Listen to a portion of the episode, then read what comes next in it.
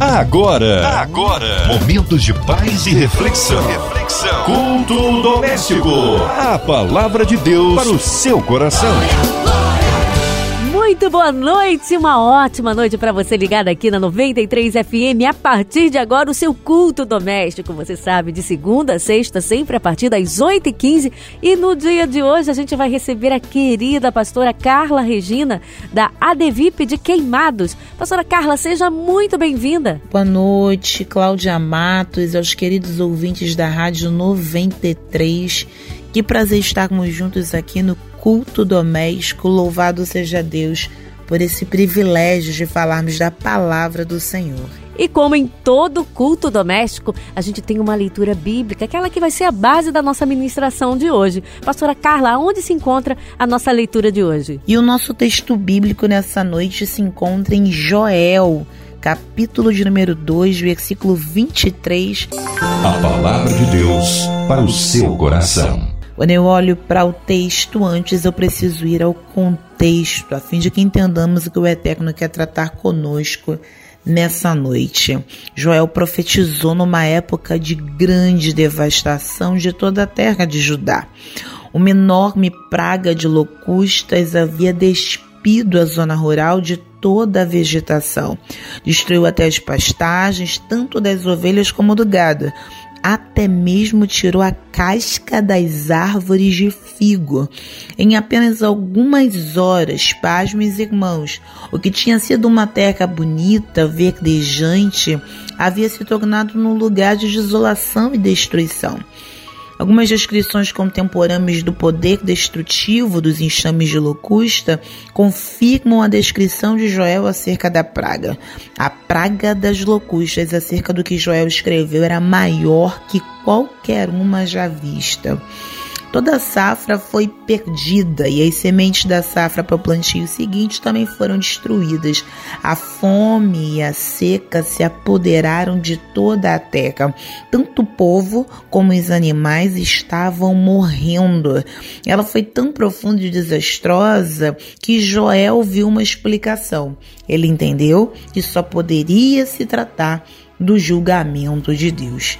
Pois bem, o livro de Joel era era dividido, ou pode ser dividido naturalmente em dois blocos, duas sessões. A primeira, que vai do capítulo 1 até o capítulo 2, versículo 27, vai tratar do presente julgamento de Deus, um chamado ao arrependimento, mas também acompanhado de uma promessa de restauração. Já a segunda sessão, o segundo bloco, vai do capítulo 2, versículo 28 até o capítulo 3, versículo final, que é o de número 21. Esse segundo bloco ele já vai explicar que essa praga, horrível como ela pode ser, não é nada comparado ao julgamento de Deus que estava a caminho, que está a caminho. Agora, uma outra forma de divisão do livro é esse primeiro bloco sendo chamado como Dia dos Gafanhotos e esse segundo bloco como o Dia do Senhor praga dos gafanhotos foi, foi só um prenúncio do juízo divino que vai acontecer no dia do Senhor. Essa é uma eterna exortação ao arrependimento, acompanhado de uma promessa de bênção, porque o nosso Deus é assim, ele ele trata, mas ele convida, ele corrige, mas direciona. Louvado seja Deus por isso. Pois bem, da mesma forma que as pessoas tiveram que enfrentar a tragédia da destruição das colheitas, nós também enfrentaremos o trágico julgamento divino se vivermos em pecado. Mas a graça de Deus está ao nosso alcance agora, para que esse dia não nos surpreenda. É por isso que quando a gente olha para esse contexto, a gente não pode deixar de notar que a mais notável é, é, sessão dessa curta profecia vai falar para nós acerca desse derramamento do Espírito. Então, através do Espírito Santo, Joel olha centenas de anos à frente para um tempo em que Deus iria derramar o seu Espírito sobre toda a carne, conforme vai dizer o capítulo 2, versículo 28 desse livro de Joel. Isso será um, um prelúdio da devastação e julgamento do Senhor. Quando eu olho para esse contexto escatológico, será um tempo em que todos os crentes sentirão a habitação do Espírito Santo. Irá se formar uma comunidade profética na terra. Vai ser um tempo em que a profecia virá de jovens e velhos de igual modo, quando tantos homens como mulheres irão profetizar. A salvação não será apenas a inigualável bênção sobre Judá, conforme nós estamos discorrendo no contexto histórico desse livro. Será um tempo em que todo aquele que invocar o nome do Senhor será salvo, assim como diz capítulo 2, versículo 32 do livro de Joel. Ah, quando a gente olha para esse contexto, eu quero que você entenda que no Novo Testamento há aplicações do livro de Joel, há dimensões tanto presentes quanto futuras em todas as aplicações de Joel ali no Novo Testamento. Os dons do Espírito Santo que começaram a fluir através do povo de Deus lá no Pentecoste ainda se acham à disposição dos crentes. Além disso, os versículos que precedem a profecia a respeito do Espírito Santo, ali no capítulo 2, versículo 23, que é o que nós lemos para meditação da gente nessa noite, até o 27 e até os versículos a posteriori, ali depois do 28 até o 32, pois bem, eles vão indicar que a profecia fala desse derramamento e que inclui não somente a chuva inicial do Pentecoste, como também um derramamento final e culminante sobre toda a raça humana no final dos tempos. O panorama do livro de Joel vai trazer para nós pelo menos três núcleos que vale a pena ressaltar. O primeiro núcleo que vale a pena ressaltar é acerca da consequência do ato. Deus é aquele a quem todos nós teremos de prestar contas. Nós não podemos ignorá-lo, ofendê-lo eternamente. Devemos nos preocupar com a sua mensagem agora, caso contrário, enfrentaremos a sua ira mais tarde. O segundo núcleo que vale a pena ressaltar acerca do livro é o do perdão. Deus está sempre pronto a nos perdoar, a restaurar todos aqueles que vêm a Ele e abandonam a prática do pecado. Por quê? Porque Deus deseja derramar o seu amor sobre a humanidade, recuperá-la para um adequado relacionamento com Ele. Por isso, o perdão é concedido quando abandonamos o pecado e nos voltamos a Deus. Nunca é demasiadamente tarde para recebermos o perdão divino. O maior desejo de Deus é que nos voltemos a Ele. O capítulo 2, versículo 17 é um convite aos sacerdotes: chorem. Deus nos convida a sentir aquilo que temos feito de errado, a fim de que desejemos, a fim de que voluntariamente queiramos estar com Ele. E aí a decisão é nossa. Ou vivemos da consequência do ato, ou vivemos de recorrentes castigos, ou nos levantamos para viver o perdão de Deus a nosso respeito. Pois bem, o terceiro núcleo do livro é essa promessa do Espírito Santo. Deus está no controle de todas as coisas. A justiça e a restauração estão nas mãos do nosso Deus. E o Espírito Santo, ele confirma o amor de Deus por nós exatamente como fez com os primeiros cristãos lá de Atos capítulo 2, no derramamento do Pentecoste. Qual é o convite para essa noite? Devemos ser fiéis ao Senhor, colocar a nossa vida debaixo da orientação e do poder do seu Espírito Santo. Aleluia. Pois bem, quando nos voltamos agora para o texto que lemos, versículos de número 23, o contexto desse capítulo de número 2 é justo esse convite ao arrependimento. Eu quero que você medite nesse contexto comigo, porque quando o profeta Joel escreve sobre a chuva temporã em Seródia, Judá vivia uma época de grande devastação. Uma enorme praga de locustas havia aniquilado toda a vegetação. Então, pastagens, tanto de ovelhas como de gado, morreram, safras foram perdidas, fome seca por toda parte. Mas Deus, através do seu profeta, convoca o povo ao arrependimento. O mal, ele poderia ter vindo sobre Judá por causa do pecado, mas em meio ao choro, oh aleluia, em meio ao pranto, glória a Deus, em meio ao arrependimento, a proposta do Eterno era restauração. Em meio a esse choro, Deus envia a promessa de abundância, colheita a tempo e a fora de tempo.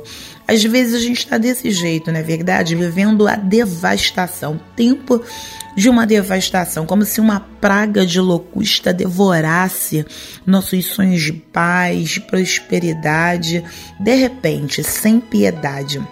A sensação que a gente tem é que nos tira da nossa zona do conforto. Tudo que os nossos olhos conseguem alcançar tal qual aquele povo naquele período é destruição e tristeza. E a pergunta da noite que sai que você anda se fazendo: o que fazer, pastora Cacla?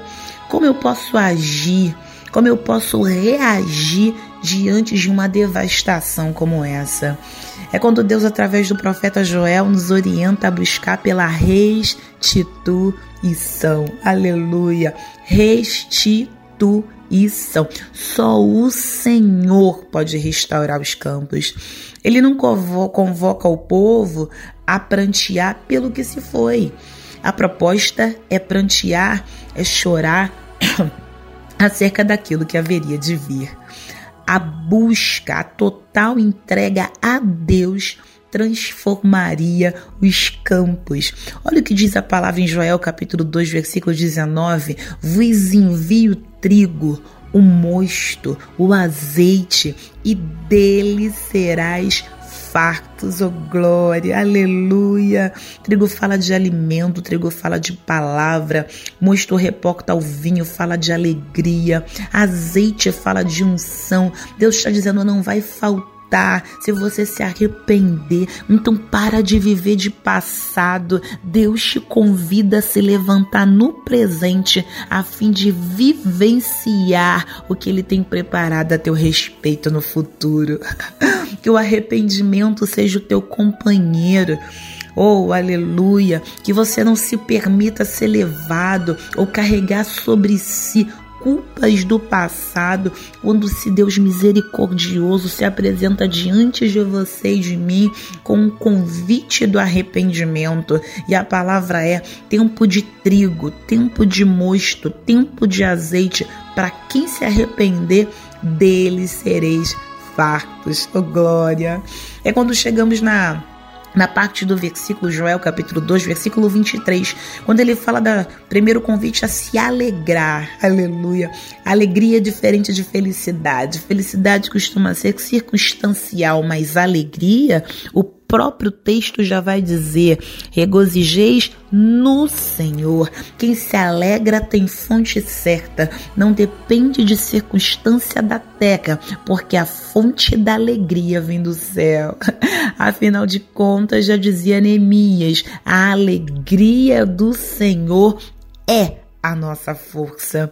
Ao cair a chuva temporã em Serôdia, tudo seria restituído em justa medida, como diz Joel 2:23. Assim é conosco. A chuva poderá tardar ou vir precocemente. Ela inicia um novo tempo. Então, temporã significa precoce, antes do tempo. Serôdia significa que vem tarde, tardiamente. A primeira chuva e a chuva seródia se referem às duas temporadas de chuva em Israel. A primeira, ou também chamada a temporã, que vem em outubro, promove a germinação e o crescimento da semente que foi semeada anteriormente. Agora, a tardia, ela vem em abril, cultura os semeados e os preparava para a colheita. Vamos para o sentido espiritual disso? A chuva temporã fala do derramamento do Espírito Santo, aponta também para o derramamento da igreja primitiva. Agora a chuva seroja fala do derramamento do Espírito que iniciou aproximadamente no início do século XX e que continuará, inclusive através do reino milenar. É promessa para o tempo que eles estavam vivendo, é promessa para o tempo da igreja primitiva, é promessa para o meu e para o teu tempo é promessa para aquilo que ainda está por vir. Eu quero ainda aplicar sobre a sua vida essa esse simbolismo, essa metáfora dessa chuva seródia e da chuva temporã. Quando eu falo da chuva seródia, é aquela que demora. Isso é, é o que você tem vivido. Até quando isso vai ficar desse jeito? Até quando essa promessa vai demorar para se cumprir. Até quando eu vou ter que esperar? Não foi o que aconteceu ali com José? José recebeu um sonho e depois foi vendido pelos primeiro lançado lá na cova, depois vendido pelos irmãos, vendido por uma caravana de ismaelitas ou midianitas, levado para o Egito, casa de Potifar, quando parecia que ia tudo bem, daqui a pouco ele é, ele é caluniado pela mulher de Potifar, tempo de prisão. Oh meu Deus, quem olha a história de fora pensa nunca vai se cumprir, mas tudo que Deus promete, Ele cumpre. Que essa chuva serode, aquela que demora, oh meu Deus do céu. A palavra de Deus para tua vida hoje vai acontecer.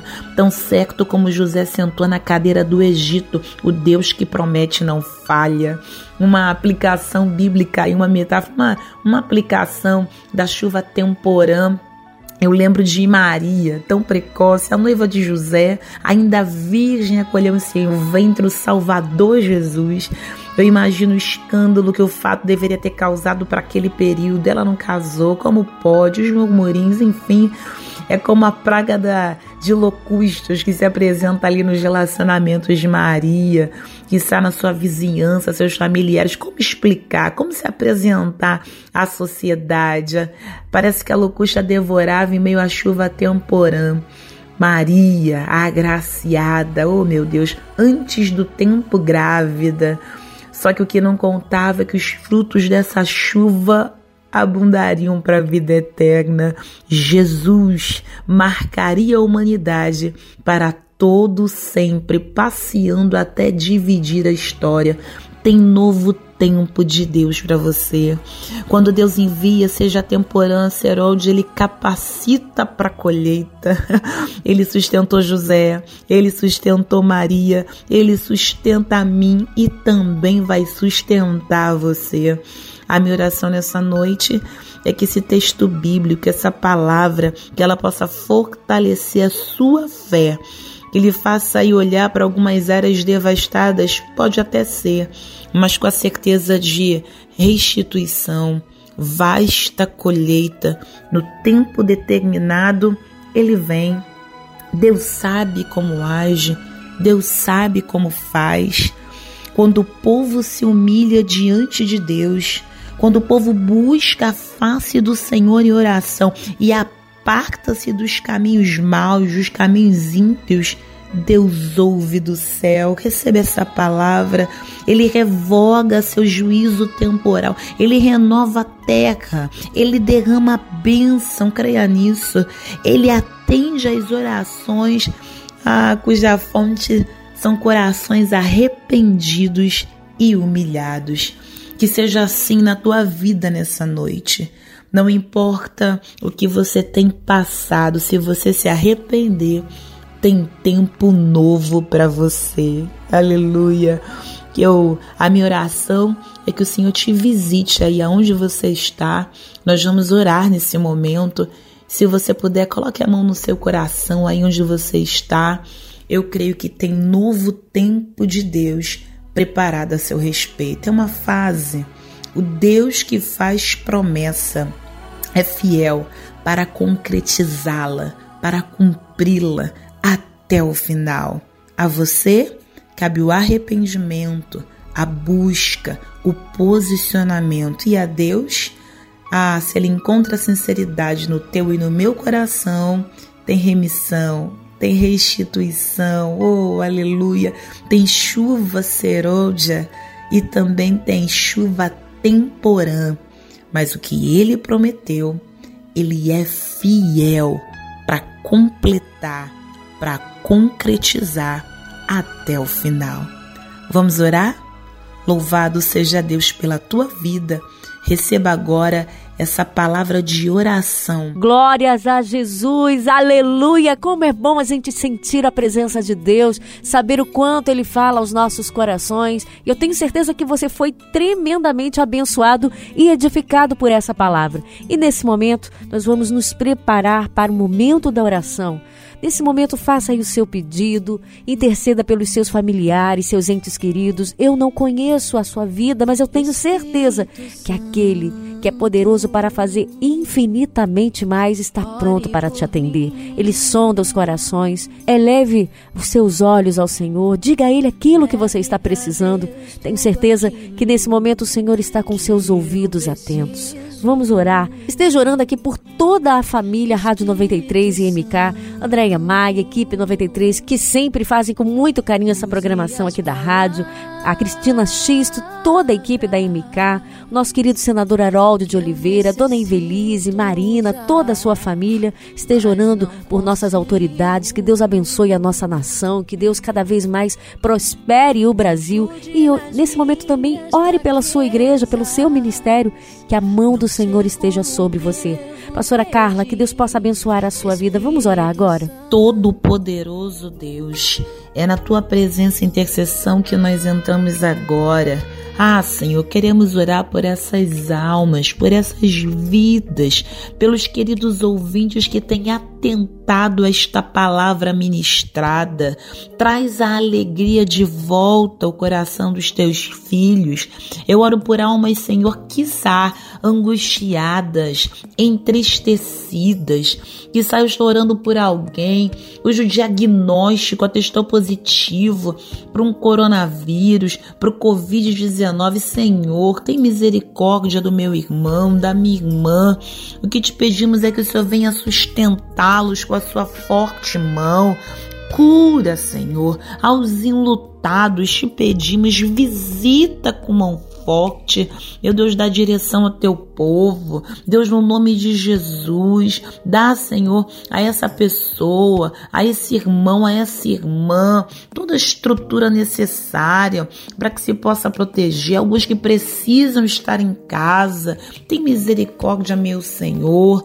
Oh, meu Pai, eu quero colocar diante do teu altar toda a diretoria da Rádio 93, da MK Music. Ah, esse canal de comunicação através do qual temos alcançado tanta gente. Louvado seja Deus por toda a equipe 93. Nós queremos, Senhor, agradecer por esse povo que tem participado do culto doméstico. Toma os pedidos de oração, Deus. Toma, Senhor, para a tua honra e glória. Tu sabe o que o teu povo precisa sabe o que tem sido colocado diante do teu altar. Louvado seja Deus por essa audiência nas noites de segunda a sexta. Pessoas que vêm participar do culto doméstico porque entendem que aqui é a palavra do alto. Por isso, atende cada oração que cooperar para a glória do teu nome. Contempla cada pedido do teu povo. Guarda, Senhor, aqueles que têm apresentado diante de ti as suas demandas. Há poder no teu nome para curar, há poder no teu nome para salvar, há poder no teu nome para restituir, há poder no teu nome, Senhor, para que o Senhor faça valer tudo aquilo que tem prometido ao seu povo. Nós oramos no nome de Jesus, oramos crendo no teu agir em prol daqueles que buscam a tua face, Senhor. Responde, fala, no nome de Jesus oramos. Amém e amém. Glórias a Jesus, como é bom receber a palavra de Deus e como é bom orar, como é bom falar com Deus. Que o Senhor continue te abençoando, abençoando a sua vida, a sua casa, seu ministério, toda a tua parentela. Pastora Carla, muito bom ter demais você aqui com a gente. Que Deus continue também abençoando aí toda a Advip de Queimado, seu ministério. Aproveite e deixe os seus abraços, suas considerações finais e, é claro, o seu alô para quem você quiser. A casa é sua. Que alegria estarmos juntos uma vez mais aqui no culto doméstico da Rádio 93. Quero agradecer a todos aqueles que estiveram conosco, mandar um forte abraço à nossa querida igreja de VIP, Assembleia de Deus de Vida na Palavra, lá em Queimados, na pessoa dos nossos pastores, pastor Eleomar Dionel, pastor Helena Raquel. Que coisa boa contar também com a audiência de todo o povo de Deus. Quizá você pergunte, pastora Carla, como fazemos para lhe encontrar eu quero deixar aqui para vocês quatro redes sociais, tá certo? Você me encontra na página do Facebook, PRA Carla Regina, tal qual me encontra também no perfil do Facebook sob o mesmo nome, PRA Pastor Abreviado, sem o pontinho, Carla Regina com C. E com o mesmo nome, você vai me encontrar no Instagram, PRA Carla Regina. E por fim, canal do YouTube. Adivinha? Mesmo nome. PRA Carla Regina. Vai ser um prazer poder interagir com vocês lá. Louvado seja Deus pela vida de vocês, tá bom? Então, nos segue lá, nos encontre lá. Vai ser um prazer. E aí, nos dias de culto, se quiserem estar conosco em nossa igreja, vai ser uma bênção poder contar também com a sua audiência nesse período aí, onde as igrejas aí paulatinamente estão aí se organizando, crendo que logo isso vai passar. Mas você nos encontra também no culto online. É só colocar o ADVIP lá e vai ser bênção estarmos juntos. Um abraço para você, Cláudia Matos. Coisa boa estarmos juntas aqui e um forte abraço para todos os ouvintes da 93. Amém, pastora Carla. Com certeza foi um prazer tê-la aqui conosco. E você sabe, culto doméstico você também, além de assistir aqui pela sua 93 FM, pelo site rádio93.com.br, pelo aplicativo, você também pode estar acompanhando aí pelas plataformas digitais. O podcast está disponível na sua plataforma preferida. Ouça divulgue e compartilhe. Um beijo no seu coração e que Deus abençoe. Até o próximo culto doméstico. Tchau, tchau. Você ouviu? Você ouviu? Momentos de paz e reflexão. reflexão. Culto doméstico. A palavra de Deus para o seu coração.